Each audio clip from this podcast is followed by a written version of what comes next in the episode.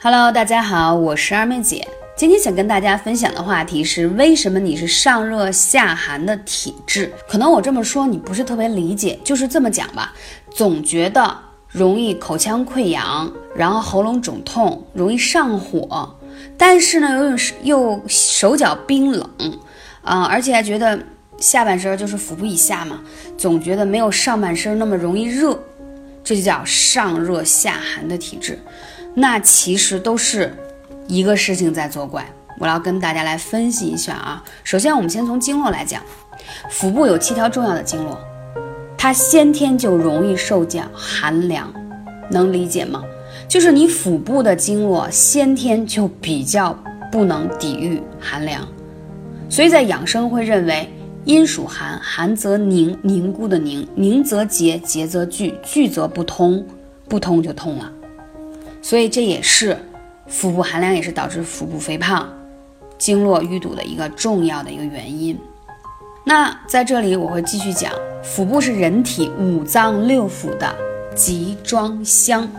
哎，这个名字是不是比较有画面感了？因为啊，它包括了呢脾、胃、肝、胆、肾、膀胱、大肠、小肠、子宫等脏腑。如果你的腹部经络不通，温度过低，它就会影响这些脏腑的机能。而腹部的保养对调理来说，这些脏腑的慢性疾病会起到直接的作用啊。所以我为什么经络经常跟大家说，我说你腹部就是带脉啊。腹部这几条经络如果不通畅的话，你会有痛经啊、宫寒很多问题、肥胖问题。那我怎么才能让经络通呢？如果你腹部不通畅，第一会引发虚寒体质，就是容易怕冷多汗、手脚冰冷；还有就是痛经、月经问题。第三，内分泌，皮肤容易长斑、长痘、暗沉；肠胃不好，还容易便秘，要不就腹泻，要不就胀气。然后这个地方肉肉也多，就减不下来，免疫力也差。宫寒还容易不孕不育，衰老快那是必然的了。如果你想消除这些，最好的办法是什么呢？首先，我是建议大家，啊，我下面说的方法，如果你记不住的话，可以来管我要一个操作的视频，可以加二妹姐的微信号幺八三五零四二二九。我建议大家可以选用含有葡萄柚。啊，还有一些发热成分的精油啊，还有咖啡因啊，它可以代谢一些水分，增强你的新陈代谢，有这样的成分。然后你去按摩腹部，按摩的方法很简单啊，找到肚脐正上方，就是正上方的位置，然后顺时针去按摩。而且很轻松的在于说，你每天只需要八到十分钟，你可以在睡觉前进行按摩。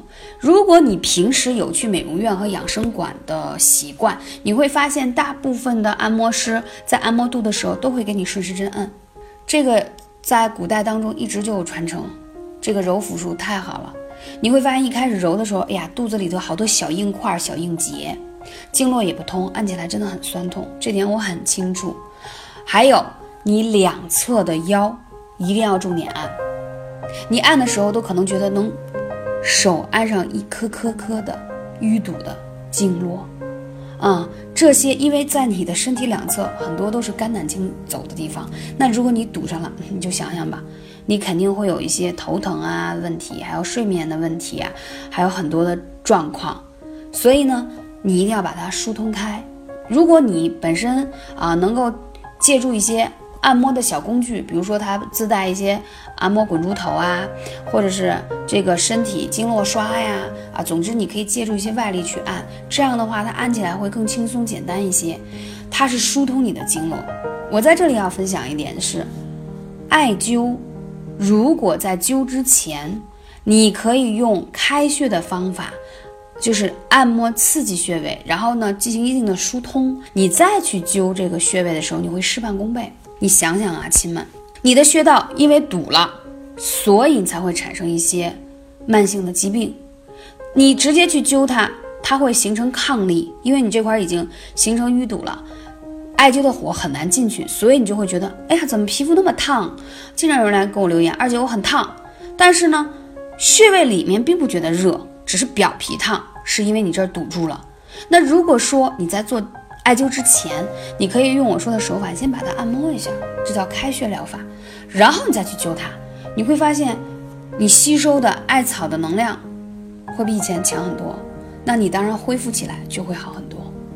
所以腹部是非常非常重要的。如果你不把腹部的经络通畅起来，它就像一个横接线，把你的上半身、下半身的经络就断开了，所以你上身就会很燥热，下身就会很寒凉。